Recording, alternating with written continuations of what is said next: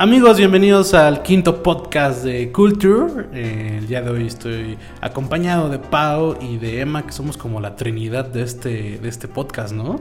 Así es, somos la fuerza, la fuerza de Culture. Muchas gracias, Vic, por, por el ánimo.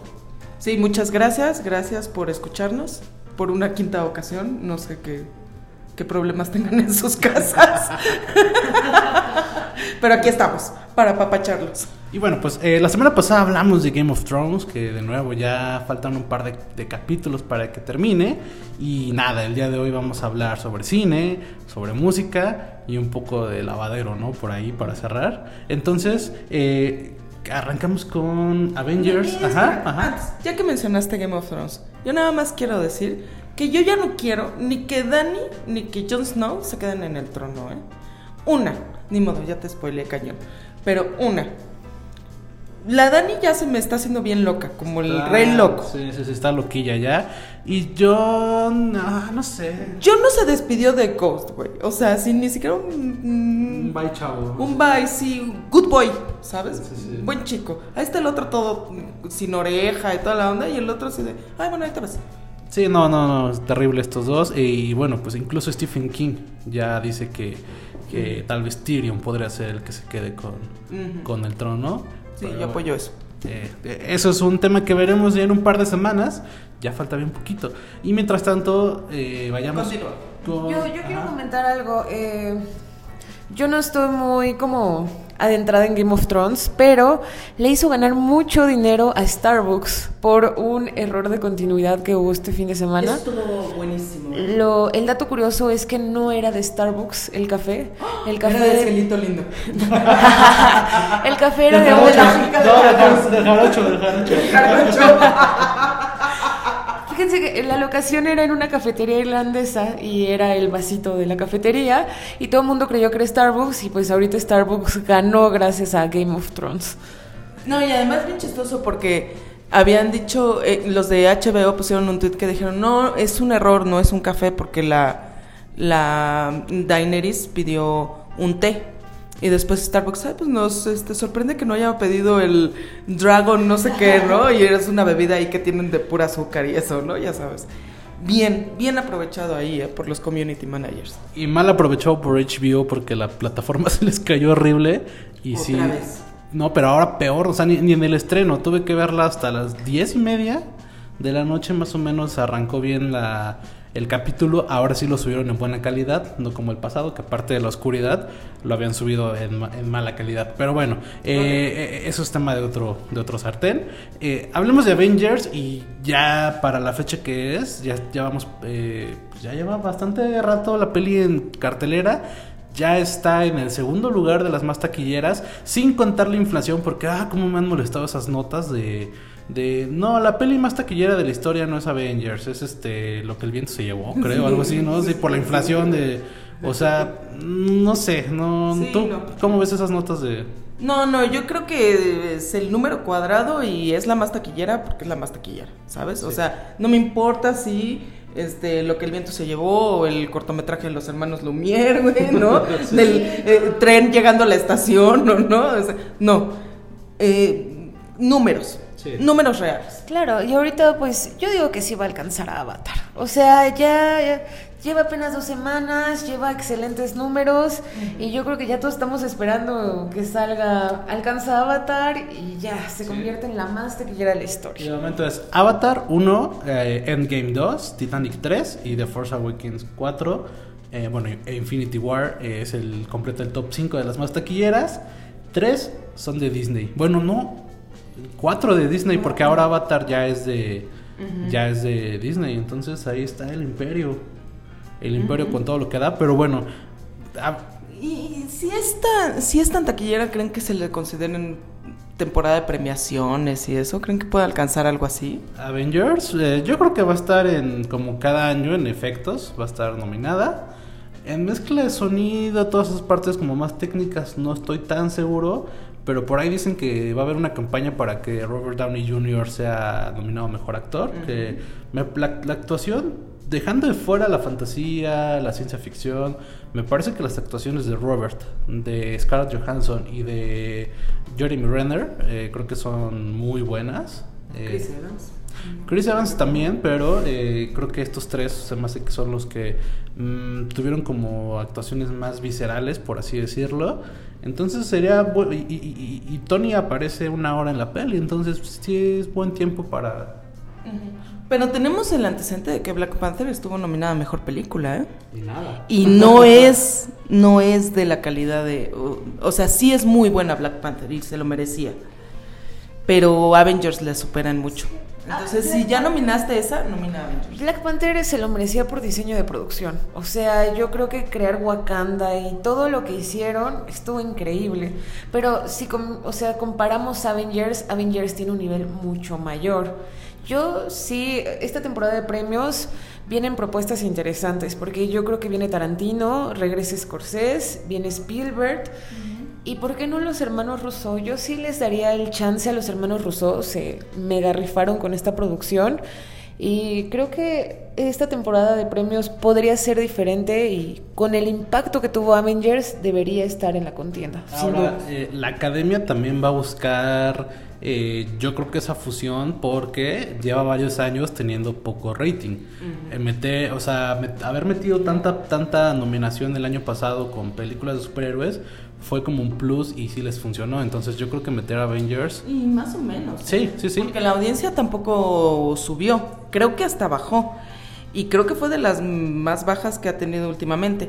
El problema es de que quieres, quieres jalar a la audiencia con las nominaciones, pero en realidad la votación la siguen haciendo los viejitos este, de entre 60 y 80 años de Hollywood, que es la mayoría de los votantes de la academia, y las premiaciones pues siguen siendo las, las esperadas, Green Book, ese tipo de cosas, ¿no? Entonces, pues como que los quieres atraer con la nominación, pero al final de cuentas les estás diciendo, hay un abismo y hay un pero una brecha generacional cañona entre ustedes televidentes y nosotros academia. Sí, porque al fin y al cabo las decisiones de los más conservadores en la academia son las que están tomando en cuenta. Entonces, yo también veo difícil que le den el gane, no sé, tal vez a, a Robert Downey Jr. como mejor actor, teniendo ahorita probablemente Brad Pitt, Leonardo DiCaprio, no sé, van a pesar más para ellos en sus decisiones. Yo creo que con que esté nominado ya va a ser un. va a ser el Va a ser, sí, va a ser un, antes y, un después. Tiene que ser. Sí, exacto. Y mejor película, mejor actor. Eh, Porque al final la película eh, Infinity War fue, fue el protagonista fue Josh Brolin con, como Thanos. Y ahorita es este Iron Man, es el protagonista de la peli, indiscutible. Entonces. Eh, el héroe. Y bueno, pues ahora sí, ¿qué les pareció la película? demasiadas emociones. Bueno, tú ya sabes, tú sabes mi secreto, ¿no? Sí. Es un secreto que solamente Víctor sabe. Ok. Y que ahora voy a revelar a nuestros dos, tres suscriptores, ¿no?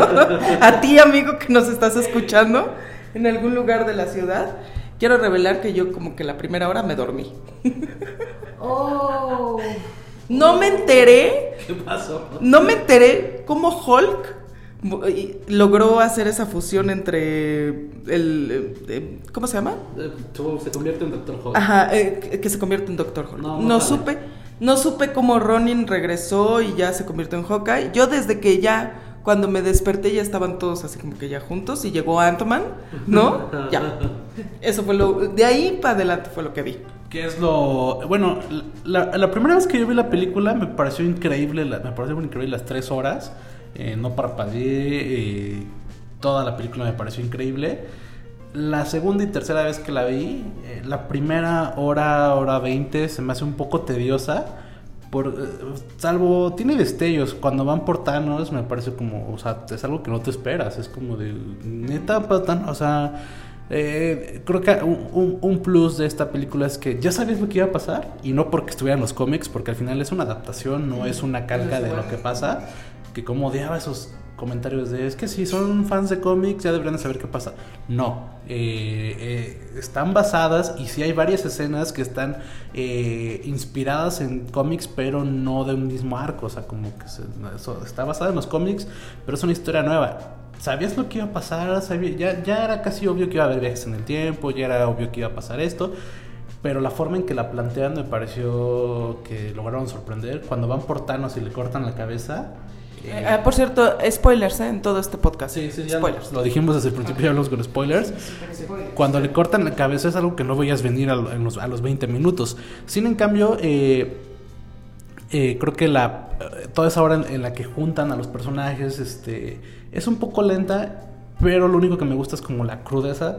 Cuando pasan 5 años, te muestran como, cómo están los personajes sobrellevando eh, estos, estos cinco años, ¿no? Entonces, Natasha, este, Steve, o sea, como que se les nota en la, en la cara como que no superan y como que están viviendo con el mundo como es ahora. y es... ¿Sabes qué? O sea, si la primera vez que la ves, efectivamente, esas tres horas se te hacen una, no sé, a mí se me hizo súper rápido fui otra vez a verla y como que la historia te va dictando qué es lo que va a pasar, ¿no? O sea, que metan que Natasha no tiene familia y que su familia es ella.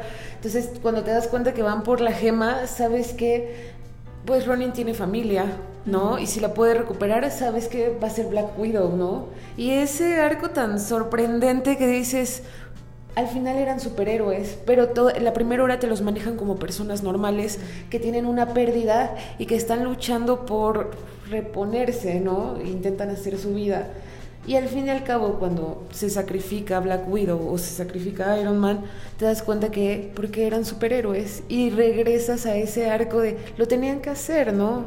Es muy buena. Sobre todo porque Iron Man era el único que no tenía nada que regresar eh, por Thanos, ¿no? O sea, el mundo estaba trataba de seguir como, como lo habían dejado. Él ya se había casado, tuvo a Morgan, como que su, su vida era muy plena, pero me parece que esta creo que Peter es como el que... Es que eso es lo que le duele. Es el, que no supera, ¿no? Como que supera, supera que, todo se fue, eh, pues todo, se deshizo. E incluso él tiene cierta razón cuando regresa del espacio y dice, yo fui el primero que dijo, necesitamos un escudo. Yo fui el que dijo, tenemos que hacer esto y nadie le hizo caso. O sea, creo que él había cumplido, pero perder a Peter fue algo que no, que, que nunca logró superar y fue lo que lo llevó a aventurarse y él como que en el fondo sabía que algo malo iba a pasar entonces eh, me parece que todo este, este, desarrollo que tiene tiene Tony en la película es eh, es muy bueno. Ahora, otra cosa que me gustó y, que, repito, como que te plantea las cosas de una forma diferente, es que la peli arranca como si fuera una escena post-créditos, ¿no? O sea, la escena donde, donde la familia de Hawkeye se deshace, es una escena post-créditos que tuvo que haber aparecido tal vez en Captain Marvel. No, y además está padrísimo porque toda la es es por eso entiendes por qué pelearon tanto por la escena de la de la granja en qué es Age of Ultron o sí, ¿no? ¿Por qué, entiendes por qué pelearon tanto o Civil War, ¿no? ¿Cuál, es? Sí, eso, Age of Ultron.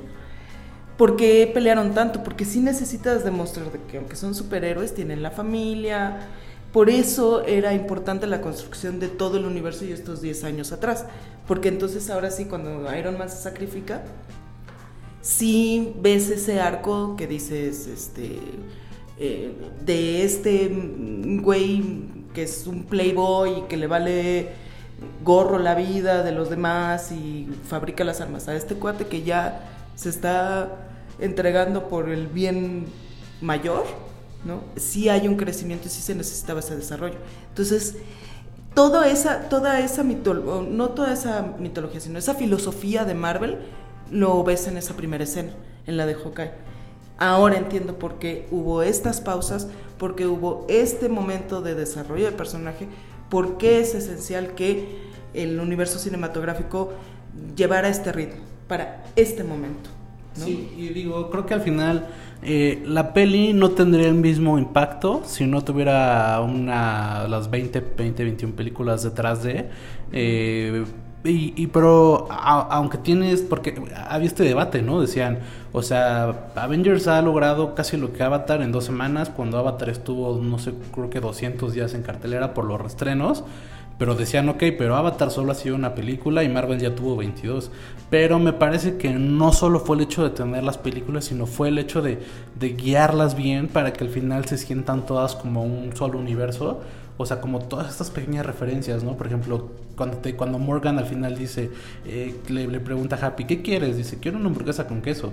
Es algo que Iron Man pide en la primera en película, ¿no? O sea, en 2008 dice, cuando regresa dice, quiero una hamburguesa con queso. Todas esas pequeñas referencias.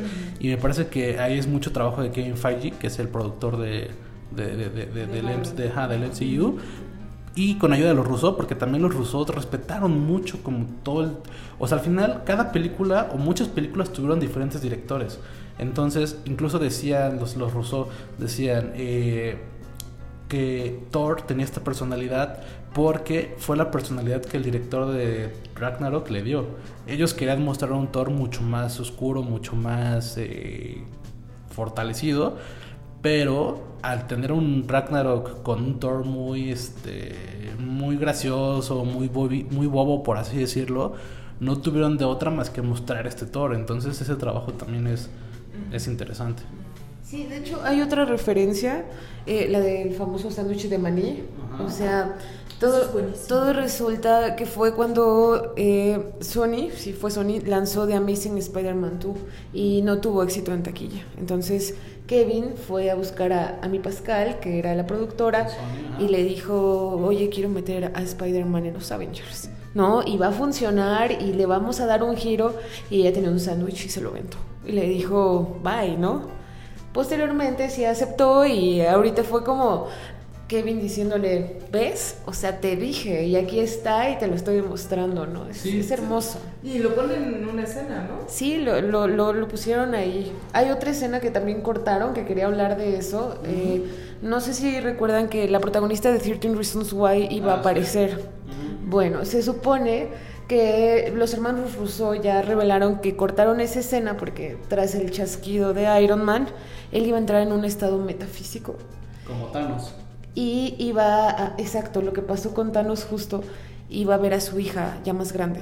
Y iba a ser esta chava y le iba a decir que lo dejaba ir en paz, que ella iba a estar bien y, y ya él se iba a morir, ¿no? Pero los hermanos Russo dijeron que ya era demasiado, demasiado, aparte del tiempo, eh, la sensación y las emociones que manejaron en ese momento y que eso hubiera sido como ya el too much, ¿saben? Sí. No sé ustedes qué piensan. Pero además yo creo que te identificas más tú como espectador con cómo lo hicieron, con Gwyneth Paltrow diciéndole, ya te puedo decir, porque creo que eso es algo que todo el mundo ha hecho con un ser querido que está, este, eh, pues ya en, eh, falleciendo, ¿no? Está a punto de fallecer. El hecho de que le diga sí, papá o quien sea, ¿no? Este, ya te puedo decir, vamos a estar bien. Sí, Es más humano, es más real que cualquier visión en el éter, ¿no? Que puedas tener. Creo que eso me conectó a mí más que cualquier escena que hubieran podido Sí. meter. ¿eh? De hecho, creo que la escena, aparte de eso, eh, la quitaron porque en las escenas de prueba, en las proyecciones de prueba, perdón, eh, no, no gustó tanto. Y yo, me- yo creo que fue por el hecho de que al final este personaje es nuevo. Entonces ibas a conectar más con Pepper Potts y con Peter Parker que con eh, Morgan, que la conociste dos horas atrás. Entonces, eh, hay mucho, hay mucha. eh, muchos detalles ocultos dentro de la película, ¿no? Entonces eso también la, la hace muy interesante. Y también otra, otro punto de éxito de los Rousseau es que incluso, incluso estaban nominados a mejores directores o algo así porque eh, ellos lograron que ningún actor supiera realmente muy bien qué, qué pasaba, ¿no? Apenas salió que este el hace Winter Soldier, me fue Sebastian, Sebastian Stan, eh, dijo que la escena del funeral, ellos pensaban que era una boda. Y pensaban que la boda era de entre Natasha y Tony, porque eran los únicos que no estaban en el set. Entonces eh, no sabían que estaban grabando. Entonces... eh, Entre Natasha y, Tony, Stark. Porque eran los únicos que no estaban en el set, no por otra cosa, porque como ya sabían que podían esperar lo que fuera de la película, decían que a lo mejor pudo haber sido un salto en el tiempo, pudo haber, o sea, no sabían muy bien qué estaba pasando. paralelo, Ajá. Mark Ruffalo nunca tuvo el, el, el guion de la película. No, nunca tuvo, y aún así spoileó la película. Porque una semana o dos semanas antes de que, de que saliera, en una entrevista dice, ay, este güey se casa, señalando al Capitán América. ¿No? O sea que, aún sin tener el guion, Mark Ruffalo, no sé cómo le hace, es ahí como que un enviado de, de algún dios ahí del, de la burla o del truco, porque de verdad, ¿eh? ¿Cómo le hace para espolearte algo que no sabe? Sí, sí, sí, ¿no? Y, y también Tom Holland tampoco tuvo el guion y de hecho, como casi todo lo de Tom Holland fue en pantalla verde, le decían, tú tienes que pelear y golpear así, pero no sabes que, o sea, él dice que no sabía qué pasaba. Entonces, de hecho, ni siquiera estuvo en la, o, al menos eh, yo estuve viendo la transmisión de la premiere y no se veía, porque creo que tu, mantuvo, aunque era un poco obvio que iban a regresar, mantuvieron oculto el hecho de que todos regresaban y, y vuelvo a lo mismo. Tú sabías que iba a regresar Spider-Man, Doctor Strange, Black Panther, pero la forma en que regresan te hace llorar, ¿no? Es, es, es, increíble. Es, es, increíble toda esta parte, la, la pelea de, de, Capitán América con, con, Thanos cuando agarra el martillo. Ya había rumores de que lo iba a agarrar, pero cuando lo hace es diferente, es como mucha adrenalina, mucha piel chinita. Creo que la película es increíble. piel chinita es la definición exacta. O sea, en la premier todos saltaron. Sabíamos que lo habías hecho, ¿no? A mí me gustaría que me dieran su opinión de, por ejemplo, algunos personajes, Thor, por ejemplo, Star Lord, no sé, Captain Marvel, ¿cómo los vieron en Avengers Endgame? A mí me causa... Yo a Thor eh, ha sido como que el que más eh, sentimientos encontrados me ha, me, ha, dado. Me parece que verlo en la decadencia eh, es como de, oye, eres el dios del trueno y todo, pero cuando lo analizamos su papá se murió, su mamá se murió, su hermano se murió, su novia se fue, eh, su planeta, su, mundo, su reino, lo que sea, se, se, destruyó la mitad. Entonces Thor es el que más ha perdido. Eh, ha pasado por... No, el ojo, perdió un ojo. Perdió un ojo, ha pasado por no ser digno de, de, de, su martillo. Entonces, esta depresión es, e, e, es, clave. Entonces, han pasado cinco años.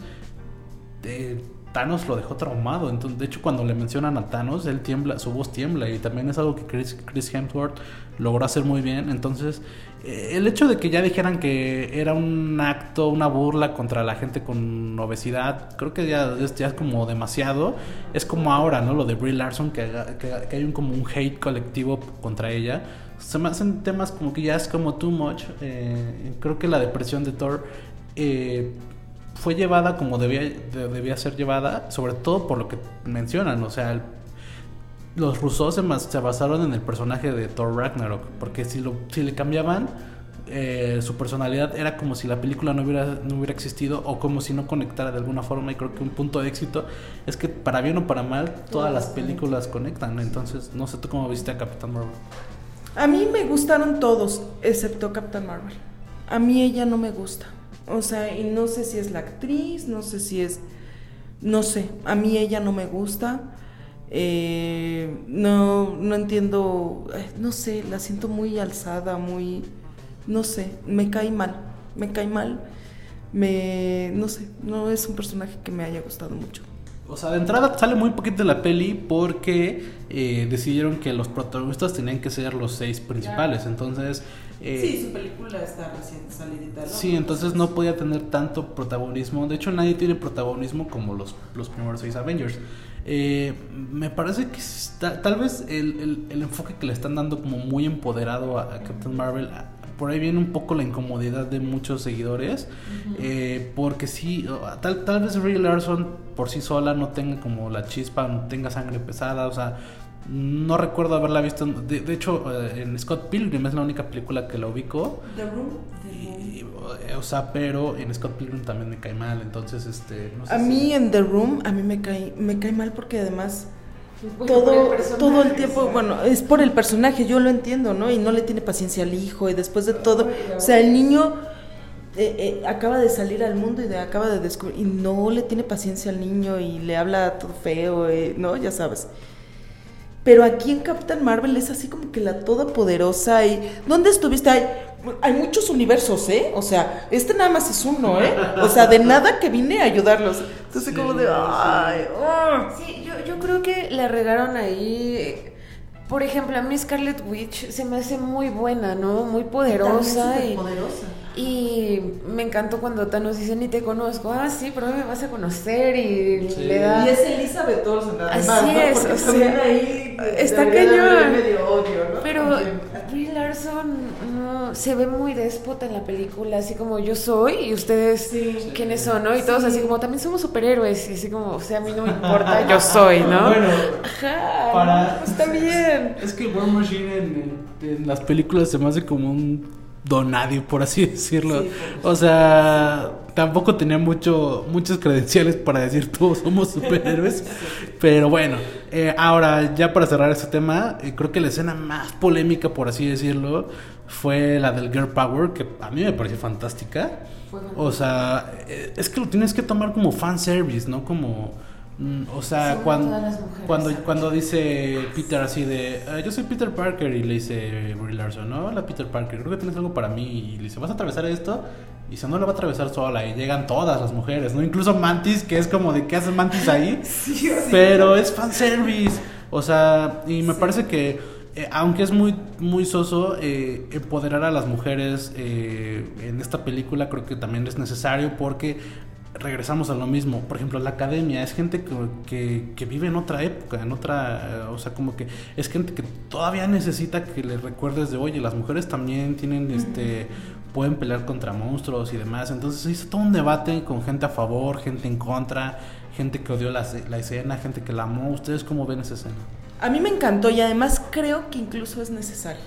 Porque mucha, gran parte, como el equipo original, ¿cuántas mujeres son?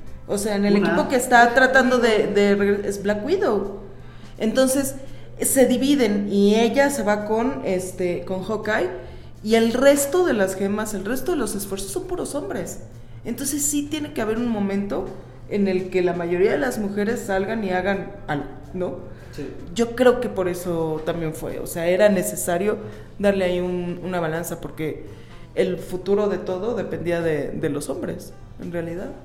Es que estuvo buenísimo. Yo lo sentí más. Todas nos vamos en nombre de Black Widow y vamos a defender esto, ¿no? O sea, ese legado que está dejando siendo la única que era la mujer de los Avengers. Fue sí, hermoso, porque fue decían, no recuerdo el nombre del personaje de la que sale en The Walking Dead, la de Wakanda. O sea, decían, ¿qué va a matar con su tridente, no? O, o- o Mantis, ¿no? Que nada más sabe eh, controlar las emociones, pero eh, al final, eh, o sea, no debemos encontrarle como la veracidad a toda la película, teniendo en cuenta que pues es una película y es una película de superhéroes. Me parece que el fanservice fue increíble, la escena me encantó, yo salí emocionadísimo de, de- de- de- la pelea y de esa escena también en particular. Yo estoy a favor de la escena, me pareció un muy buen movimiento de los rusos. Y bueno, pues termina la pelea, muere Iron Man, es el, fun- el funeral es una escena increíble. Pero además nada más rápido. Se abren los portales y yo lloré. Sí, todo, yo, lloré, también. pero no, no lloré al momento. No lloré al momento en el que se, se abren los portales. Yo lloré cuando Captain America dice la frase. Ah, la Avengers Assemble. Ahí, ese, ese fue mi momento de catarsis. Sí, Ahí. es increíble. Y cuando también eh, eh, este Black Panther ha- hace el grito de guerra de su pueblo, ¿no? O sea, Que nunca falta el chistosito en el cine. que Wakanda Forever. sí, sí, no, Sí. el- el- el One Day, así, ese, ese, así, a, a mí me tocó la tercera vez que la vi, eh, me tocó un tipo que, que se lo echó y dije, ay, güey, estoy llorando, déjame, déjame llorar a gusto. Pero bueno, entonces, este, ah, bueno, ya por último, el doblaje eh, no es tan bueno como el de Infinity War para mi gusto, pero bueno, entonces, eh, Yo, yo quiero decir algo antes de. Va a haber versión extendida. Ok, va a haber, va a haber versión extendida. Espera, cuéntanos, ¿eh? Ok, va a haber versión extendida. Los guionistas confirmaron que el formato comercial no les permitió, pero que se van a entender más eh, cuestiones narrativas de la pelea. Entonces va a estar buenísimo, buenísimo. Sí, Sí, ah, sí. por último, a, a mí eh, la, la primera hora 20 se me hace un poco tediosa ya cuando la viste tres veces, cuatro veces, pero la última, la última hora, todas las veces me sigue poniendo la piel chinita, me sigue emocionando, creo que es una ¿Saben fantástica qué no última hora. hemos dicho y fue importante la cara de Doctor Strange? Cuando, o sea, ese cameo, los ojos de Doctor Strange cuando ve a Iron Man, así como, por esta razón, esta era la razón y es tu momento. Creo que Creo que lo tiene todo. Es, es a, a- o sea, creo que cuando lo entrevisten a, a Benedict, creo que tendrá que dar una explicación porque se ha prestado para muchas teorías. Eh, como su movimiento corporal, ¿no? Porque está como con un dedo arriba y es como de, como que se le queda viendo y le hace como, como que ligeramente mueve la cabeza, o sea, como que sí hay algo que le quiere decir. Por ahí decían que lo que estaba tratando de decirles que nada más agarra con que, con que tomara una gema, Thanos no hacía el chasquido. Entonces, sí hay un meme que lo, lo, lo ridiculiza, pero podría ser cierto, porque Iron Man no iba a soportar las seis gemas, pero una sí. Entonces, sin las seis gemas, Thanos no podría haber eh, hacer el chasquido. Pero bueno, me parece que como quedó, quedó bien. La- la- Iron Man tendría, tenía que tener un cierre. Sí, pero el Iron Man necesitaba un cierre y creo que sacrificarse por la humanidad. Y, y bueno, ahora pasemos a, a Spider-Man Far From Home, que es, ya hay un tráiler. Y Con es- spoilers cañón. y con, de hecho, aparece curiosamente Tom Holland anunciando que hay spoilers en, la- en- en el tráiler. Entonces, en el tráiler te deja más o menos ver que Iron Man queda como un héroe nacional o tal vez mundial. Entonces, me parece que es muy necesario la, la, la muerte de, Tony y creo que fue la mejor forma de decir adiós. ¿Cómo vieron el tráiler de Far From Home? A mí me gustó, me gustó mucho, o sea, honestamente ya no me conmovió porque después de ver Avengers Endgame ya nada te puede conmover. Me gustó, me causó nostalgia la aparición de Happy, por ejemplo, y que ahora va a estar con Peter y así. Y esta cuestión del multiverso se me hace algo muy interesante. O sea, que, que apareciera misterio y no sé, siento que va a venir buena la película. A mí se me hacía difícil pensar después de Avengers Endgame llega From Home, cómo la van a manejar, ¿sabes? Y creo que esta es una propuesta interesante. Ya sabemos quién, quién es el villano, porque también hubo ahí como que un spoiler, ¿no? Por parte de Tom Holland.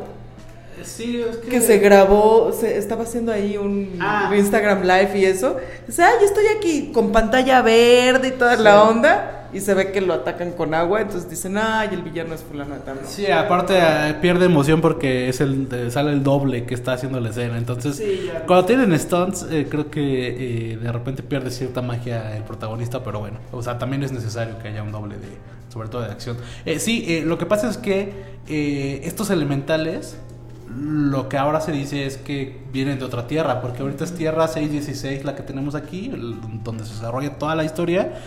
Y el misterio eh, que vemos en la película. Sí, llega tra- tras el chasquido porque con el chasquido se abren los por- se abren como portales y él viene del universo 8 y pico, entonces 800 y tanto. Eh, Misterio es un villano en, en los cómics, pero aquí lo presentan como un aliado. De hecho, creo que Nick Fury se lo presenta a Peter. Y de hecho, Peter es como, ah, yo soy Peter Parker, ella es mi tía May, casi casi como que le da dato y seña de su vida. Sí, aquí está la llave de mi casa. Ajá, y entonces, este, la idea es que se vuelva un enemigo. Ahora, hay muchas teorías porque al, al final el misterio es el amo del- de, de- de- de la magia y de los trucos. Uno, dicen que eh, lo de los multiversos es falso porque lo está inventando Misterio, que se me hace un poco no tan viable esta teoría, o sea, me parece que es interesante lo del multiverso. Dos, dicen que Misterio es Peter Parker de la Tierra 800 y pico, que es el universo donde viene que vendría disfrazado de otro personaje. Entonces, este esa es otra teoría. Y la teoría más común es que pues Mister- Misterio de realidad va a ser el villano de la película. Yo opino eso. Y, Ese es el villano de la película. Y lo va a traicionar. en Y lo va a traicionar. Sí, sí, sí. entonces, eh, pues ahí, ahí lo veremos. Lo que ya confirmaron es que eh, Marisa Tomei, eh, que, que la tía May, eh, también se ha ido con el chasquido. Entonces, eh, lo que es to- todos los amigos, o sea. Pero eh, sí regresa, ¿no? sí, todos regresaron. Está ahí en el funeral boda, ¿no? Pero, Slash co- boda. pero convenientemente eh, todos los cercanos a Peter se fueron con el chasquido. Eh, su amigo que se me olvidó, Ned, MJ, la tía May, o sea, todos se fueron con el chasquido y todos regresan porque resulta que la gente que siguió viva, esos cinco años sí los vivió. Pero la gente que regresa, hace cuenta que somos los 4400 de que se fueron cinco años y no envejecieron ningún día. Y no, o sea, ¿sabes? Como que... O sea que ya va a regresar y ya va a ser Kim Kardashian, ¿no? La tía May. Ajá, sí, empezaron sí. con la ancianita de la primera, después Sally Field, después Marisa Tomei. Y ahora va a ser este Chloe Kardashian, ¿no? poder- algo así. Entonces, el chiste es que no pasó el tiempo sobre ellos eh, y eso es lo que sabemos. Por suerte, la peli sale en un par de meses, entonces es va a ser muy rápido. Entonces, ya falta muy poquito. Entonces, de momento pasemos justo a lo de Disney, porque ayer anunció su calendario de 2019 a 2026-7. Entonces, son más de 40 películas y son películas enormes. Avatar 2, Avatar 3, Avatar 4, Avatar 5. Y yo que di la uno. Ah, es buena, a mí me gusta Avatar, pero no sé de dónde salió la idea de cinco películas. O sea, ¿qué, qué va a pasar en cinco películas? De la manga, de ahí salió. Y luego, o sea, no sabemos si... Cinco películas de Avatar, no, o sea, Avatar es bonito por la historia, por los efectos especiales, porque unen sus cabellos y es una historia de amor. Pero, ¿qué trama le puedes meter más a Avatar? No Ahora- creo que... Será Zoe Saldaña y este tipo, ¿cómo se llamaba? Que era como el... Este, que también hizo cero de su vida, ¿no? O sea, en, en su momento fue como el héroe de acción de las películas del momento.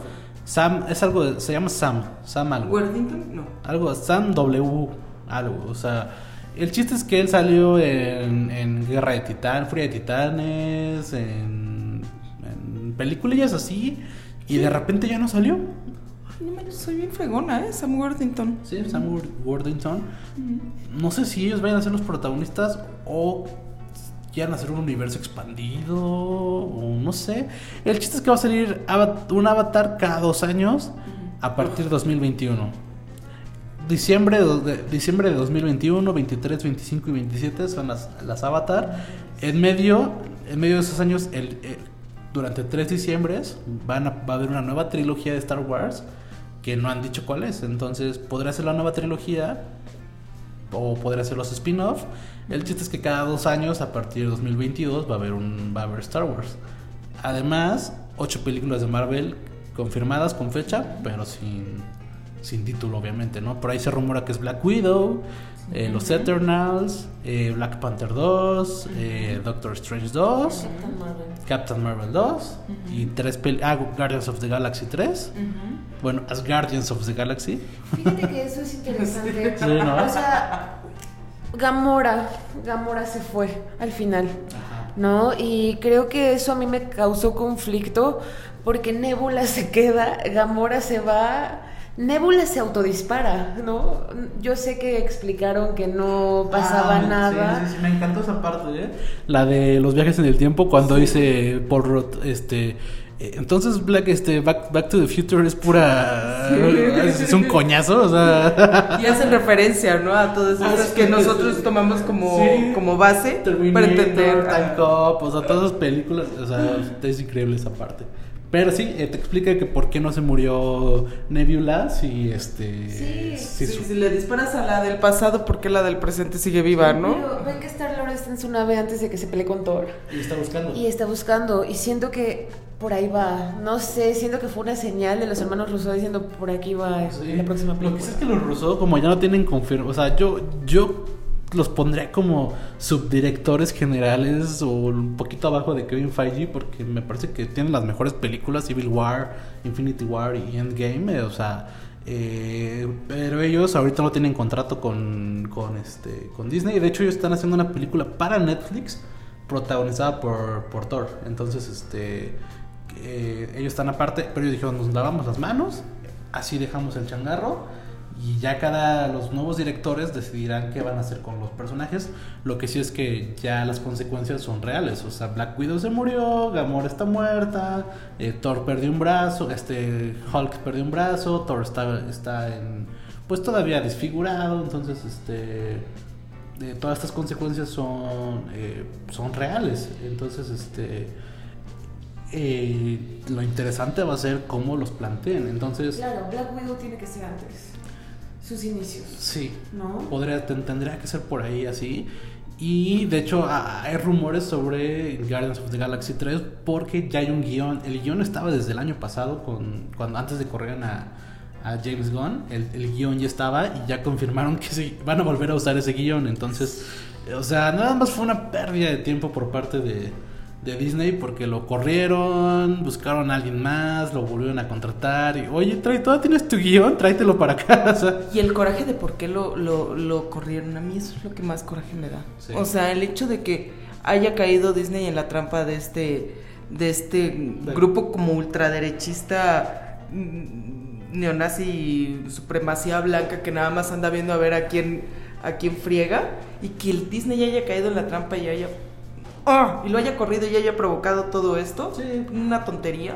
Pero todo pasa por algo. Al final, James Gunn va a ser el reboot de Escuadrón Suicida. Y pues creo que es también aire fresco para DC, ¿no? Para DC, pero yo creo que DC ya está perdido, ¿eh? Más, no, o sea, ya no hay, no, o sea, podrías bajar a Diosito mismo y que dirigiera la película y le saldría del asco. Yo creo que ya ahí hay una maldición. ¿eh? o sea, Hablando de Escuadrón Suicida, esta semana Jared Leto lo entrevistaron y dijo que él, él, él está dispuesto a ser Joker. no, No, pero que no le han avisado. Y no lo creo que le vayan a avisar, ¿no? O sea, ahí aplica el meme de felicidades, crack. Ojalá te hubiéramos preguntado. Sí, no. No, o sea- no, no. ñoño.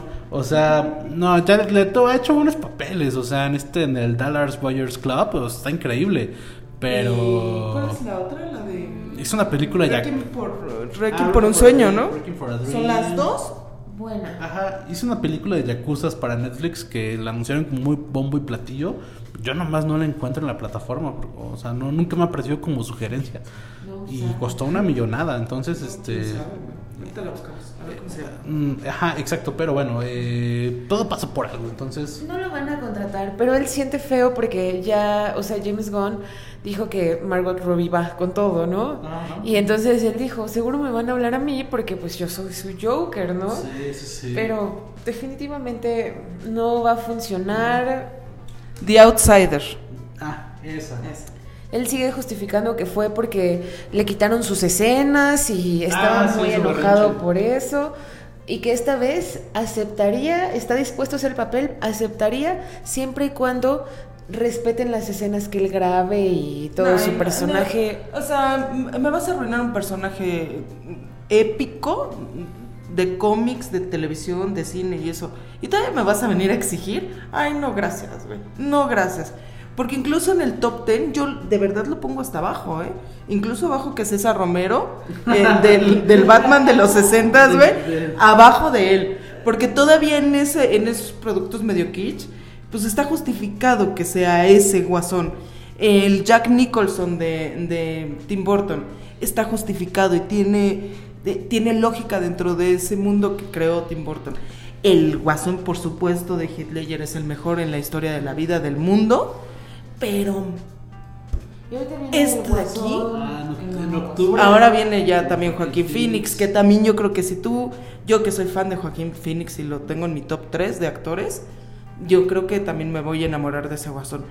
Pero Jared Leto sí me hizo llorar, sí dije, me dueles, me dueles DC, este, de verdad, es, fue, lo sentí como un insulto personal, ¿eh? Así. Aparte, hu- hubo mucha expectativa porque salieron rumores, ¿no? De que Jared Leto se fue, se encerró un mes en un motel de mala muerte, practicaba el papel, que mandaba, que a Margot Robbie le mandaba regalos bien, este, pues, bien creepy, ¿no? Entonces, este, las fotos también eran interesantes, ¿no? Ver al Joker con dientes, este, postizos, la J de que decían que era de Jason Todd, que era el, que decían que este guasón era el el que el guasón el que es que en los cómics Jason Todd se vuelve es Robin y se vuelve Joker entonces decían que este eh, era ese guasón. Entonces eh, era muy interesante lo que podía ser Jared Leto pero sí en la película no de por sí sale bien poquito.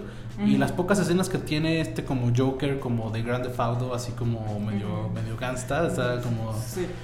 eh, no. Y cuando está así, la- que también lo, lo- salía en el, en el trailer que decía, no te voy a hacer daño, nada más te voy a lastimar. No tiene sentido lo que estás diciendo, está gramáticamente incorrecto eso, o sea, tu sintaxis está de la fregada, güey, ya me quedé gordo, ¿sabes? Sí, por eso Margot Robbie se quedó y le van a hacer Birds of Prey. Ya la confirmaron para el Escuadrón Suicida. O sea, yo creo que ellos dijeron, ¿sabes qué? Ella sí, Jared Leto Bye. Pero el universo de DC cinematográfico está hecho con las patas, o sea, Sí. o sea, Lo por- único Wonder Woman. o sea, eh, Joker es un universo aparte, o sea, no, no, no comparte relación alguna, es, una, es un universo aparte. Escuadrón Suicida va a tener reboot. eh, Henry Cavill ya no, o sea, prácticamente ya dijo adiós. Ben Affleck Affleck. ya dijo adiós. O sea, nomás no encuentran. El guion de Flash se ha echado para atrás como cuatro veces. Y ya, ya renunció este chavo porque le rechazaron su guion y el de Flash. Ese es Ah, es- es ah, qué Miller. bueno, porque Ram Miller no me cae muy bien, pero... Tampoco era el Flash. que todo que el mundo esperaba, no, No, era no era el. Flash. A mí me gustó mucho Wonder Woman y viene Wonder Woman 1900. 1900. Siempre es 1984, siempre. ¿Sí? Porque siempre es como la referencia a, A a- George Orwell. Al Big Brother y todo eso. Entonces, este. Va a eh, estar buena. Aquaman estuvo bien. A mí me gustó Aquaman. Creo que Wonder Woman fue mejor, pero no salvo a ninguna otra. O sea, No, fíjate que Wonder Woman apenas la volví a ver en HBO y como que me aburrió un poquito. O sea, ¿Sí? y de hecho tengo ahí el Steelbook y todas las ediciones que salieron y como que no me. ahora que la volví a ver, eh, no sé. A mí sí todavía me sigue agradando, ¿eh? ¿Sí? Sí, me gusta. No estoy con- la emoción de cuando la vi por primera vez. Sí, ¿no? Pero sí, luego la veo y digo, sí, ha aguantado. O sea, por ejemplo, Justice. League, a mí me gusta, a mí sí me gusta Justice League, o sea, todo el mundo la odia, pero, o sea, me parece que Batman ayuda mucho, o sea, creo que las pocas intervenciones que Batman tiene en esta y en la de Batman contra Superman, me parece muy buen Batman, o sea, creo que era lo más rescatable de este universo, o sea, es- Es lo, ay, ay, yo es de lo que más odio, ¿eh? Sí. Un Batman sin un código moral, el Batman que conocemos que no mata, un Batman que está, este, eh, tan oscuro y tan profundo y tan eh, amargado, no ¿sabes sé, es cuál fue el amargado. problema de las películas? Eh, Ves que hicimos un análisis eh, que estaban mal acomodadas. O sea, si te hubieran presentado antes de Justice League a los demás personajes, hubieras entendido y hasta hubieras tenido más emoción, lo hubieras vivido así como, oh sí, yo conozco a Aquaman, lo conozco o sea, a Wonder Woman. ¿Neta hubieras ido a ver una película de Cyborg? O sea, yo sí lo hubiera visto, pero creo que a nivel taquilla no lo hubiera ido tan bien, o sea... Lo hubiera visto tres veces. Sí. Y yo como a la cuarta vez de haber visto la película de Cyborg, así se me ha puesto. Sí, sí, sí, pero, o sea, yo estoy consciente que el resto del mundo, o sea, no iba a tener buena taquilla la película. Me parece que el universo que Zack Snyder estaba intentando crear era muy bueno, muy oscuro, muy, es muy DC, o sea, al final, al final DC tiene mayor impacto en la cultura pop que, que Marvel, o sea, Pero yo creo que sí podías haberlo hecho con este con Wonder Woman. Wonder Woman y Aquaman debieron de haber salido antes que de Justice League. Posiblemente. Así como lo hicieron Avengers, que Iron Man, Thor y Capitán América tuvieron. Bueno, y Hulk, ¿no? Si agregamos las de las de la de Edward Norton. Pero por ejemplo, eh, Black Widow y Hawkeye no tuvieron su propia película. Haz con eso, haz Ah, eso sí. con Cyborg y con Flash. Y es más, Flash tiene su serie, ¿sabes? O sea, sí había una forma de presentar a los personajes previo a BB, o sea, Batman vs. Superman. Este. Que no fuera mm, la Mujer Maravilla haciendo clic en su iMac para presentarte a la Justice League. O sea, porque también eso te rompe todo el ritmo, te quita un buen de, de adrenalina porque Sí. está justo en medio de la batalla para pasar a ella haciendo clic en su Mac. Sí. O sea, no. No, o sea, creo que también hubo, yo, yo imagino que hubo cierta presión por parte de Warner, así de, güey, o sea, acá, acá ya están en Avengers 2 y tú, o sea, apenas llevas Man of Steel, ¿no? Entonces, este, trataron de ac- acelerar las cosas. Eh, Zack Snyder tenía una visión muy interesante, de hecho la ha compartido, o sea, la, la, la, la pesadilla que tiene Bruce en, eh, en la de Batman contra Superman, donde es como este futuro postapocalíptico con Superman como como tirano del mundo. Me parece que es, es algo que querían explorar, querían, querían explorar Flashpoint, eran como cosas muy, muy densas, muy agrias, muy, muy DC y, muy interesantes. Y al final, pues, entre que DC lo cortó y entre que tuvo este problema familiar del, del suicidio, eh, Zack Snyder se tuvo que ir de la película. Tenía, él tenía la- ya tenía escrita la segunda parte de Justice League. eh, Josh Whedon vino a hacer eh, a terminar la película y le dio como le metió como mucho brillo al Avengers, o sea, es que yo yo yo yo identifico Marvel como lo shiny y, y- DC como lo, lo dark y cuando vino este Josh Whedon a, a- a meterle mano a Justice League siento que no la dejó ni de, ni de aquí ni de allá y pues ha tenido mala suerte DC, ¿no? Entonces eh, Ha tenido muy mala suerte. Muy mala suerte, malas decisiones. Malos villanos. Malos villanos. Nunca entiendes qué onda con Lex Luthor, al de Superman, ¿cómo se llama? Ah, Zod, ¿no? Zod. Ah, lo entiendes un poco más o menos. Pero a Lex Luthor ah, sí. no entiendes por qué Lex Luthor, que es así como que este gran ejecutivo con la mente maquiavélica, siempre es muy elegante, muy... ¿No? En, pues, en todos los, los Batman que tú hayas visto. Lex Luthor es... Y aquí lo ponen así todo... Digo, en todos los Superman... Sí, sí, en todos los Superman es muy ecuánime y muy... ¿no? Frío y calculador y eso, ¿no? Y muy elegante y muy en la pose. pelón. Y muy pelón. Y ahora me lo pones greñudo, este, y así como que ansiosito y ay, con estas risas así como, ay, Este, no. ¿Cómo se llama? Es el de Zombieland. eh, ¿Cómo se llama? Sí, es el de la red social, ¿no? ¿Cómo se llama este? Ay, bueno, él creo que le exageró Jesse mucho. Jesse Eisenberg. Eisenberg. Eh, le, le, le echó mucho tama mucho, ¿cómo se dice? Le echó mucho, Sí, mucha manteca a los tamales, sí, algo así. Mucha crema, ¿no? Ajá, eh, o sea, como que estuvo un poco exagerada su participación, pero la escena post créditos de Justice League era increíble con, con, con Deathstroke apareciendo y como tratando de juntar como a los villanos, o sea, Justice League y, y el plan de Zack Snyder era muy ambicioso y muy interesante, el problema es que pues no hubo, o sea, el fracaso en taquilla, los malos comentarios, incluso el sabotaje de los fans eh, no ayudaron para, para nada. Y ahora los únicos estandartes, curiosamente, son Aquaman y, Wonder Woman. O sea, no porque sean malos, sino simplemente porque pues, al final es Superman y, Batman. Pero eh, bueno, así está, así está la onda de los superhéroes. Ahora, pues cambiamos de tema. Me gustaría hablar sobre eh, películas que hemos estado viendo. Yo el lunes fui a ver Mid-90s, que, o en los 90. Platícanos, ¿de qué va eso? En los 90 es una película, es la ópera prima de, de Jonah Hill. eh, Como director. Como director. O sea, y es la evolución porque, o sea, Jonah Hill pasó de Superbad, así del gordito chistoso, a este... Ahora flacocho medio a- manosuete, ¿no? Ajá, y como galanzón, ¿no? O sea, en esta... Con Emma Stone, sa- de- con Emma Stone sale como medio galanzón, ¿no? Este, Ah, ¿Cómo se llama la, serie? Maniac. Maniac. Maniac. Eh, o sea, ha habido, tiene una muy buena evolución Jonah Hill. o- y- Me encanta, me encanta. Ajá, sí. me- Es, es, es muy divertido. Ay, a mí sí me hace más simpático antes, porque ahora como que le, le enoja mucho, ya iba a decir otra palabra, pero le enoja mucho que le recuerden que estaba gordito, ¿no? Entonces así como de, ay, ahora tu dieta. Mames, Es no quiero hablar contigo. güey. O sea, eso le pasó, ¿no? Como que era el gordito cagado y ahora es como entre galanzón y otra, no sé, es Star Pero Chris Pratt sigue siendo simpático. Sí. ¿No? Ahorita ya está bien musculoca, lo que tú quieras, pero es bien simpático. Y Jonah Hill, sí, como que le duele que le recuerden Sí. su pasado, ¿no? Ay, pero Jonah Hill era bien divertido así de, en Superbad, a mí me encanta, pero... Sí, pero ahora te digo. Bueno, ahora es director con esta peli y la música es de Trent Reznor de Nine, Nine Inch Nails. Eh, la música es creo que lo más interesante, de lo mejor de esta película. Eh, el, el soundtrack tiene a, los- a- Misfits, a Nirvana, a, a Trip Called Quest, eh, Pixies, muchas cosas noventeras como esta onda como punk, como grunge. Eh, la, la historia va de un... Pero, pero justo lo que me gustó es que pocas veces el score supera al soundtrack, sobre todo cuando es un mix de puro peso pesado.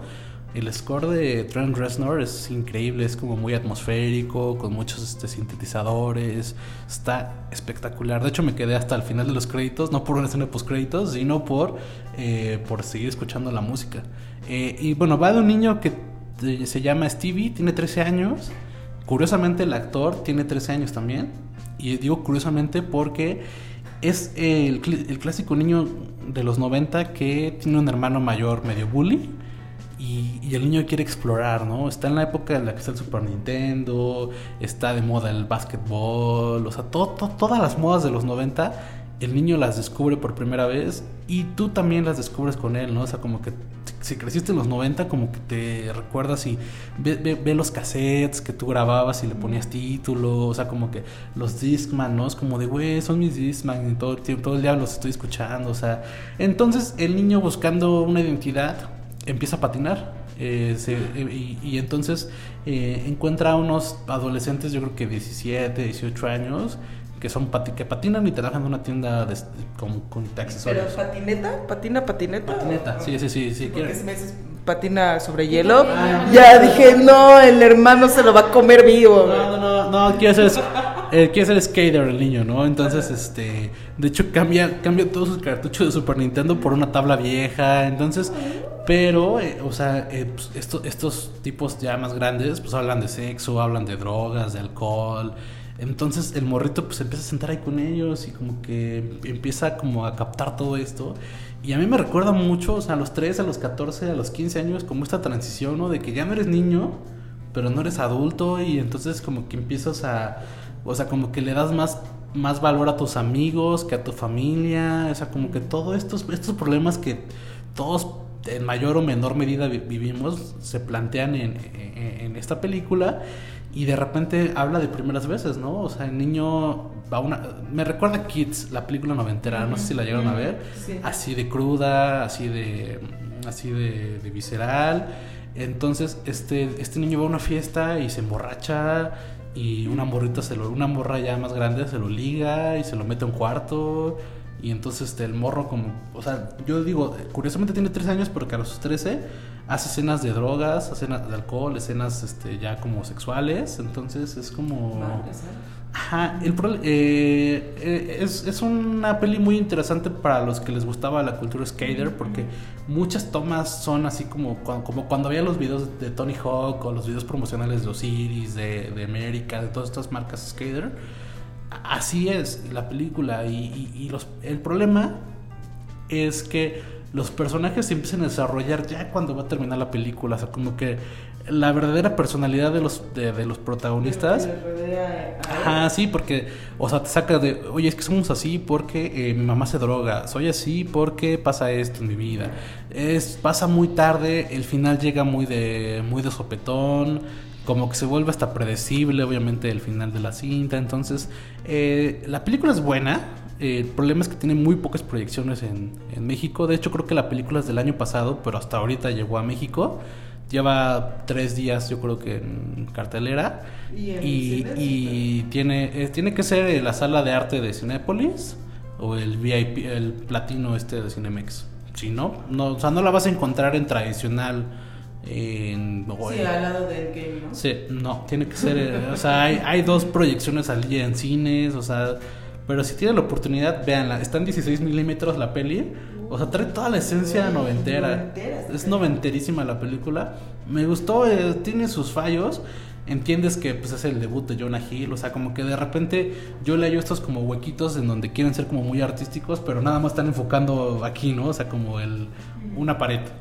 Yo siento que de repente son recursos como de, uy, respira porque ya no sé qué más grabar, pero ¿Sabes qué? Es que a veces pasa que tú crees que en tu cabeza funciona muy bien y te casas con eso y a la hora de la postproducción tienes que tomar esas decisiones de decir, me encantaba, pero ¿sabes que no funciona para el ritmo de la película? Bye, ¿no? Pero los directores y más primerizos yo creo que son más como... No, es que esta quedó bien bonita cuando la grabamos y déjala igual y pasó eso. Sí, y, y el elenco es de desconocidos, eh, más o menos, porque la mamá Sale en la de Animales Fantásticos, el spin-off de Harry Potter. Creo que es la protagonista. Eh, de ahí en fuera el elenco es como pues sí de, de morrillos. Pero el niño tiene la chispita como... Es muy... ¿Sabes? Se me hace más eh, atractivo, o sea, como para la cámara, como para... Como que eh, tengas empatía con el personaje que el chavito de Stranger Things. Se me hace ya un poquito pedante este... El caso de Finn. Sí, sí, sí. El de... El de It. Ajá, o sea, se me hace con más chispa este niño. Sí, a mí, eh, a mí los escuinclas de Stranger Things no me cambian. Yo soy señora amargada, les voy avisando. Entonces, todo lo que es niñez y juventud y eso guacala, ¿no? Pero ese en particular de Stranger Things me cae, me cae gordito. Entonces, sí, luego es muy difícil para mí empatizar en una película en la que el protagonista sea un escuincle y sobre todo si es adolescente, porque cuando adolecen son más insoportables, no es por nada. Sí, y este niño es interesante, de hecho mucho del peso de la peli cae sobre él y lo lleva muy bien. Y por ahí hay un, el, el, el segundo más chico del cast en esta peli, trae una onda de envidias porque el, el chavito como que empieza a, a, caer muy bien en toda la comunidad de skater y como que el chavito se pone celoso, ¿no? De, oye, pues yo también estoy chavito y a mí nadie me pela y, o sea, la peli está buena, tiene sus fallas, pero... Recomienda. Sí. Entonces, ¿cómo la, ¿qué calificación le pones? Yo le puse un 8.2 de calificación. ¿En tu reseña? En la reseña por, eh, eh, por el esfuerzo de Jonah Hill, o sea, su, es su debut, hay que también tratarlo de esta forma. El score es increíble, el soundtrack es interesante, eh, la, la atmósfera noventera, o sea yo crecí en los 90, pero no tengo tantos recuerdos noventeros. Pero cuando ves la película, como que digo, ay, de veras estaba esto, oye, o sea, sí me tocó el Super Nintendo, o sea, eh, todo, todo, todo este fanservice, por así decirlo, por llamarlo de una forma, eh, me gusta. Eh, o sea, hay, hay puntos flojos, el final es muy predecible y muy llega muy de sopetón, o sea, pero la peli es buena, si la logran cachar Veanla. ¿Y dónde podemos leer tu reseña? En Culture, en culture.com. Ahí, ahí está. Punto MX. Visítanos en www.digitalpost.com.mx. La noticia del día todos los días. Regresamos y bueno, comenzamos con... Pues, el día de hoy traemos noticias como de pura banda noventera, andamos muy noventeros. Ya hablamos de Mid-90s, ahora hablemos de Daido, no sé si la recuerdan. Uh. La que cantaba Thank You. eh, Literal, conocida porque cantó thank you, thank, you, Y era famosísima. Me encanta, me Por encanta. La de, y la de mm, Eminem, ¿no? Que es la misma. Ah, es esa. yo la conocí, o sea, yo descubrí a, a, esta mona por la película de Gwyneth Paltrow. Uh -huh. Porque el, el soundtrack tiene la de Sliding Doors, la de. ¿Cómo se llama en español? Este bueno la película en la que se desdobla como que su vida Ajá. y en una sigue con el novio infiel y en otra sigue esta ya se pone güerita y todo eso ahí sale. Y ya después cuando salió la de Eminem que dije ay esa canción yo la esa canción yo la he escuchado antes y decía yo de dónde de dónde pues de ahí. Es ella. Es sí. ella. Y yo según yo eh, aparece en esta la Charmed la serie hechiza, hechiceras hechizadas eh, ah, eh, creo que también creo, y creo que es la de Thank You la que sale. Yo me acuerdo que sí estaba muy morrillo cuando salió esta y me gustaba, o sea, sí fui a comprar mi disco de, de, de y tiene dos, tres canciones ahí. Sí, canta bonito. Sí, canta bonito, bonito, tiene un toque de voz, me gusta, pero yo la conocí porque yo soy súper fan de Amy Winehouse. Y Amy Winehouse estaba en la contienda, o sea, cuando Amy Winehouse se hizo famosa, Daido estaba con todo allá. Entonces Amy Winehouse decía que la odiaba, así. Ah, tampoco. ¿Sí, sí, estaba con todo? Sí. Sí, dos, Yo la siento muy más atrás que Amy Winehouse, ¿eh? eh más el debut también de Thank You. Ajá. Ah, que después sí, hay que investigar este dato porque Flans Flans canta una canción que es Ajá, esos Flans, las de la mil y una noche, cantan una versión en español de Thank You. Entonces, no sé si hicieron un cover de esta canción o la canción es un cover de Daido también. Uh -huh. Entonces, pero ahí está el dato. Porque también Flans es de esos de que es un grupo ochentero, pero ha revivido como 50 mil veces. Sí. Y entonces ha sido el reencuentro, y después el reencuentro del reencuentro, y después Flans 2000, y después no pueden usar el nombre Flans. Entonces eran las tres amigas se reúnen. Sí, ¿no? Mimi, eh, sí, Gaby, Ilse, ¿no? Ilse y... y. ¿Cómo se llama la otra? Mo Mimi, Ilse y otra. Y otra, no Y la otra. Y la, otra, sí. y la otra. No, porque de, de, hecho la otra ni siquiera siguió la música, se volvió pintora, algo así. Pero bueno, bueno eh, la de Thank You la cantan ellos en español. Ese disco salió en el 99 y en el 2002 salió el segundo disco de, de Daido, que es con el que se volvió más famosa. Y yo creo que sí, porque Amy Winehouse andaba en el 2003 ya más o menos. Eh, sin, sin, el éxito de, de, Back to Black, pero ya traía, ya andaba haciendo ruido por allá. Entonces, eh, sacó otro disco más Daido, me parece. En México nunca vino. Eh, se, se, se, se, pasó la euforia. Ella también se retiró como seis años de la música.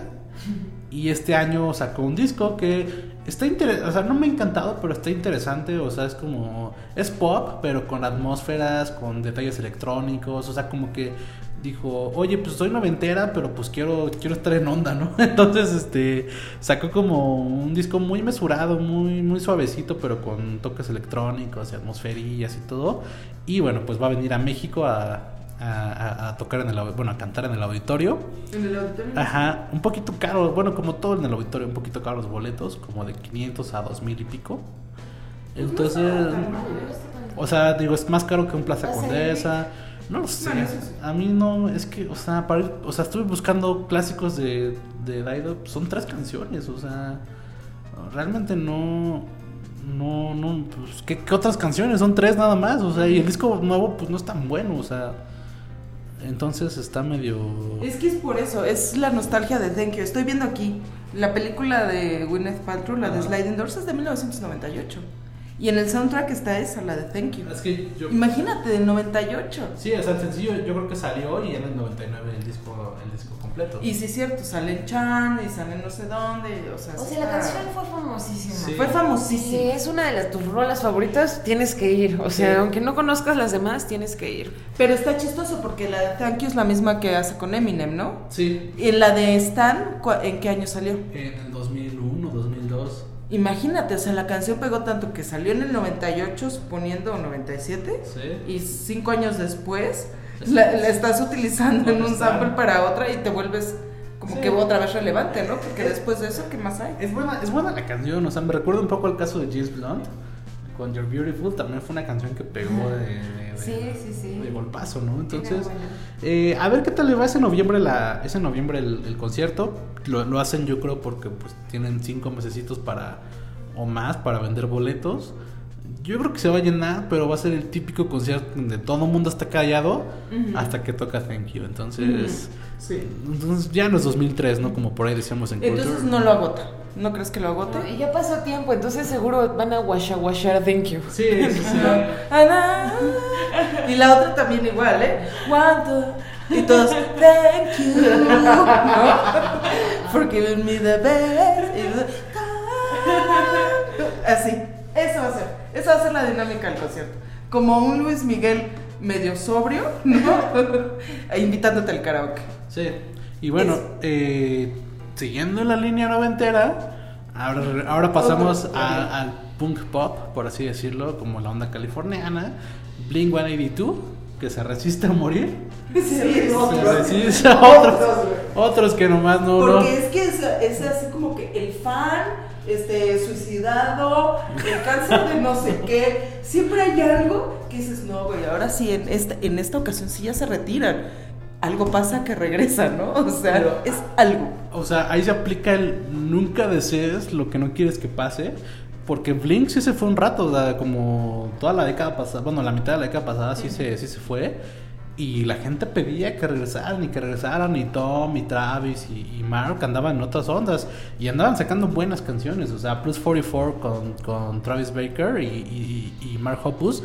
Una muy buena banda, a mí me gusta mucho. También Boxcar Racer, todo, todo, todo lo que anduvieron haciendo aparte.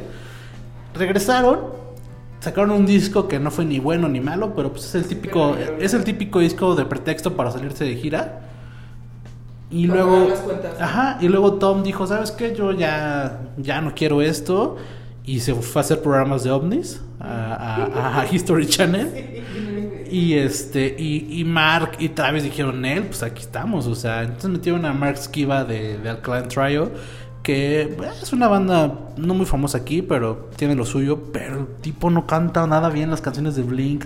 O sea, tú pon un video de Blink en vivo del 2018, 2019, y es como si. Que yo con todo respeto, Blink para mí era Travis, ¿sabes? O sea, creo que es uno de los bateristas mejores del mundo y, y los demás a mí, no, no sé tú, a mí nunca me encantaron, no me convencían del todo. Pero sí, el vocalista necesitaba, o sea, por, por la chispa que tienen, que, que tienen los, los temas, el vocalista necesita, necesita meterle y ahora hace como que no, recientemente lo que ha sonado no es, no es ni, ni, ni te llega, ni te toca, ni te nada.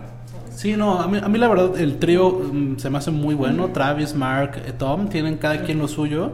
Eh, Mark es muy bueno, aunque ya está grande, es muy bueno todavía tocando el bajo y, y- y las, o sea, él canta I Miss You, que es como de las canciones más famosas de Blink. Pero Mark Skiba sí, eh, se me hace como, de repente suena como que suben a un fan a cantar.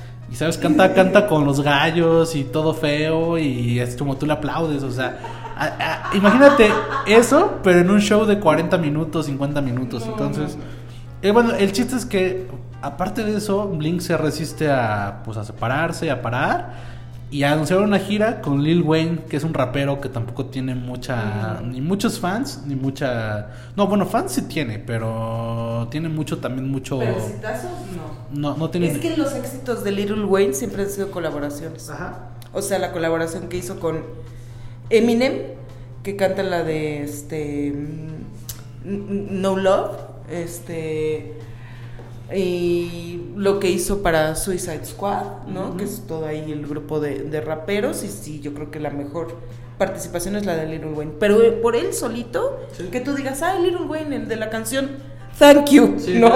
sí, sí, sí, sí. O sea, sí tiene fans, pero también tiene muchos detractores. Y, y tampoco tiene como, justo como dices, no tiene como un. O sea, nunca he venido a México, entonces este tampoco creo que en México tenga tantos fans. No sé si me equivoco, por ahí nos podrán decir. Pero bueno, el chiste es que van a hacer una gira juntos. O sea, es muy extraño porque es un rapero contra una banda de punk rock, punk pop, como lo quieran llamar. Además, hicieron una colaboración. Entonces, no es una canción nueva. Es un, es un como un tipo mashup. En donde tocan What's My Age Again de, de Blink. Con, con Amelie de, de Lil Wayne. Entonces, es, haz de cuenta que es la melodía de Blink, de la canción que es de hecho de las más famosas. Con Lil Wayne rapeando su canción. Entonces, es como un mashup medio extraño. Que la verdad está. eh, no me gustó nada. Entonces, van a tener una gira por Norteamérica, pero por ahí vienen los rumores porque se dice que Blink viene al Corona Capital. Entonces, Blink no viene des- desde 2004, ya han pasado 14, casi 15 años desde que vino Blink a México. Entonces, por ahí se rumora.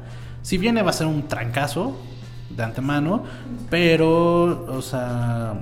Yo creo que ya, ya es hora de que digan adiós, ¿no? O sea, Y sobre todo si esa es la idea con la que vas a regresar, ¿no? sí, o sea, como que dices, no. O sea, entiendes que hay que reinventarse porque todas las bandas punk rock y demás lo han hecho. Eh, Sí, es como si, no sé, ¿no? En- con la misma perspectiva, pero imagínate que José José se recupera milagrosamente, regresa a los escenarios para hacer un dueto con Bad Bunny, ¿sabes? Ándale así. Y Bad Bunny así como, como disque rapeando Sí, y, rapeando, y, sí. y- y José José cantando la nave del olvido. O sea, que de hecho existe. Espera un poco, un poco. Sí. Existe como-. Sí, sí, creo Es que sí. Adwick, ¿no? Adwick hace... Un- una rapeada. es- pero es bueno, ¿sabes? A mí me gusta, o sea, banda y ve y en eso, porque tú me engañabas, no sé, Sí, era sí, algo sí, así. sí. O, o de Santa con Emanuel, ¿no? La de, la de todo se derrumbó y así de el arte del engaño. pues. Sí, ¿no? Sí, siento que fueran de tributo. Bueno, así está la onda con Blink. O sea, ya de Blink te puedes esperar cualquier cosa. O sea, es una banda muy influyente, eh, legendaria, eh, muy importante y a mí me gusta mucho. Hay muchas canciones de Blink que me encantan. Ahí tengo varios discos de ellos y demás. Pero si Tom no regresa, yo no le hallo mucho sentido a Blink. Es como si Oasis regresara con sin los Gallagher, ¿no? O sea, con, o sea que sean o sea, los otros tres que, que nunca nadie se aprendió sus nombres. Ahí medio raro, ¿no? Ay, con Ed Sheeran, ¿no? El Ah, de vocalista. sí. O sea, no. pues, Entonces, este, pues por ahí está esta O parte. a ver qué tal. Si vienen, va Sí. a ser éxito y, va- y si se agota Y y, lo que tú quieres. Y voy a ir, pero. Sí. Pero- Pero, pues ya nos darás la crítica en culture.com.mx. Y bueno, justo ahorita que hablabas de Bad Bunny, me acordé de que Maluma, Doña Maluma, fue a, fue a la gala Met, ¿no? a ver, ay, cuéntanos de la gala Met. O sea, la Galomet... A ver, fue- espera, vamos a sacar el sote y vamos a empezar a talle y talle. A ver. Es momento del chisme. O sea, la Gala Med es uno de los eventos más nice y fancies a nivel internacional. Y pues la Maluma estaba invitada, ¿no? Fancy, sí, nice. Este año se trató de lo exótico y lo extravagante. Ajá, la belleza lo exótico y lo extravagante. Entonces dijeron Lady Gaga, ¿no? Hijo de la fregada. Y Jared Leto con una cabeza, una réplica de su cabeza. Entonces hace ah, lo bello y lo extravagante y yo. Yo misma. Ay, no, no. Katy No Perry era un candelabro. O sea, todos ahí rayaron mala onda. Kim Kardashian era Kim Kardashian. Te digo, lo bello y exótico.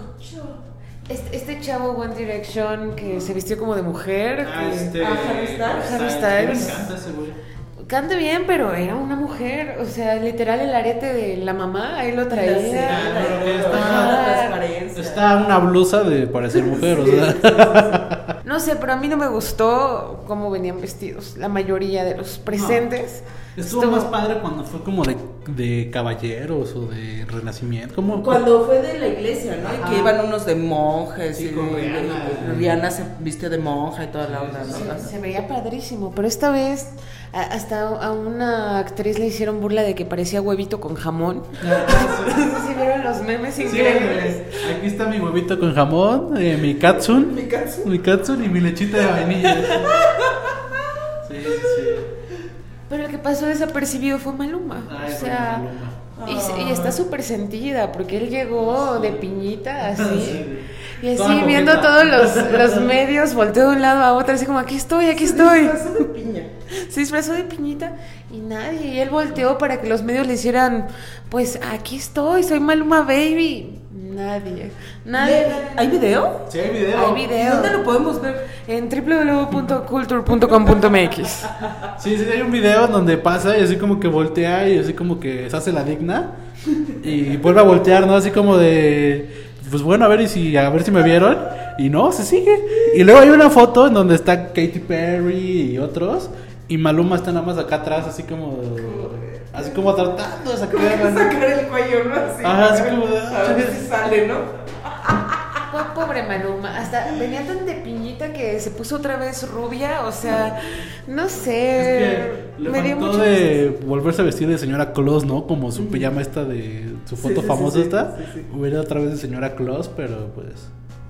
Le falló.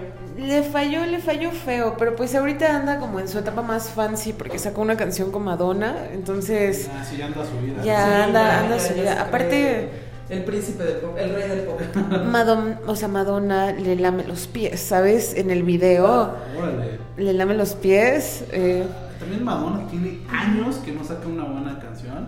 O sea, su show sigue siendo interesante. Eh, la última vez que vino al Estadio Azteca o al Foro Sol, no me acuerdo, se, fueron- se agotaron los boletos y el show fue interesantísimo y- e increíble. Pero canciones, Madonna no ha sacado nada desde años. O sea, tiene mucho que no saca una buena canción. Y ya está, no me ha gustado. No me gustó esta nueva canción. Bueno, yo creo que ya tenemos que cerrar. Nada más cuéntanos qué pasa en la hacienda de los tres potrillos. ¿No? Platícanos. pues, pues algo pasó con Chente, ¿no? Con Don, Che- con Don Chente. Sí, sí, sí, igualadota. Sí, sí, sí. Perdónenla, don Chente. Discúlpeme, don Chente, no, no, no quería ofenderlo. Lo, lo que pasa con Chente es que pues anda malo de los riñones y, y le tenían que hacer un trasplante, ¿no? Vic, tú, tú sabes de esto, por favor. ¿Era un trasplante de, de hígado? Oh, O sea. No, no, no, el chiste es que. Pero no por nada de alcohol o eso, ¿no? Que fue un golpe o algo que. Creo, creo que eh, este. Creo, creo que de hecho esto ya pasó hace tiempo, o sea, cuando estaba en la gira de despedida, con la de la que parecía nunca terminar. Este, que en Houston le detectaron un como cáncer, según un- una bolita que era cáncer. Entonces creo que le iban a hacer un trasplante de, de- de hígado. Y que le dijo, no, pues don Chente, o sea, eso tarda meses. Digo, la verdad no estoy seguro, pero tarda muchísimo. Porque hay una lista de espera y demás. Pero pues yo creo que él, o sea, realmente, o sea, así como lo vende que le gusta su rancho y todo eso, hubiera de nadar en billetes, ¿no? Entonces, eh, el chiste es que le consiguieron el, el, este, el hígado. Y él dijo, no, yo nunca pedí un hígado. O sea, es que dice, no sé si es un homosexual o de un, de un drogadicto. ¿Cómo me voy a meter a la cama con mi esposa trayendo el, el hígado de un homosexual? Entonces, este, no lo quiso y se salió del hospital y, y- y nada. Creo que al final se lo terminó, en Chile le- un robot le terminó, no sé qué, o sea, eso ya creo que es lo que menos importa. O sea, al final el señor está bien de salud, o sea, digo, conforme a su edad, porque ya también ya está muy grande. Pero pues por ahí se, se decía, ¿no? Que era el, el- el hígado de, de Alejandro Fernández y no lo quiso. ¿Cómo de un borracho homosexual? y el otro, ay papá, de nada, ¿eh? De nada. Te vuelvo a hacer un favor. Sí, no. Sí, o sea, lo interesante fueron los memes y todo el tren de de su hijo, ¿no? Sobre todo de Alejandro, así como Sí, sí, sí. Entonces, pues ahí está Don Chente. O sea, por suerte está bien. O sea, realmente creo que sí va a ser. O sea, ya fuera de chiste, va a ser eh, bastante. Va a ser luto cuando se nos vaya. Porque realmente son referentes. eh, y hay canciones que. O sea, te gusta o no el género. O sea, hay rancheras que te sabes. Entonces, bueno, o sea, es un icono de, de nuestro país. Sí, cuando se vaya todos vamos a estar súper dolidos. Yo creo que Chabelo va a estar, este, va a ser muy difícil que él diga las sentidas palabras. Y no, va, no, no- no va a faltar el meme de Mortal Kombat, ¿no? Acá abajo con. O sea, todos los que están ya va a ser la final otra vez. La final cantada José José y, y- y Chabelo, ¿no? Entonces, José, Chabelo. bueno, yo creo que ya con esto nos despedimos porque ya estamos siendo muy irreverentes. gracias, este, gracias Emma, gracias Pau. Nos vemos la siguiente semana en el siguiente podcast con más información.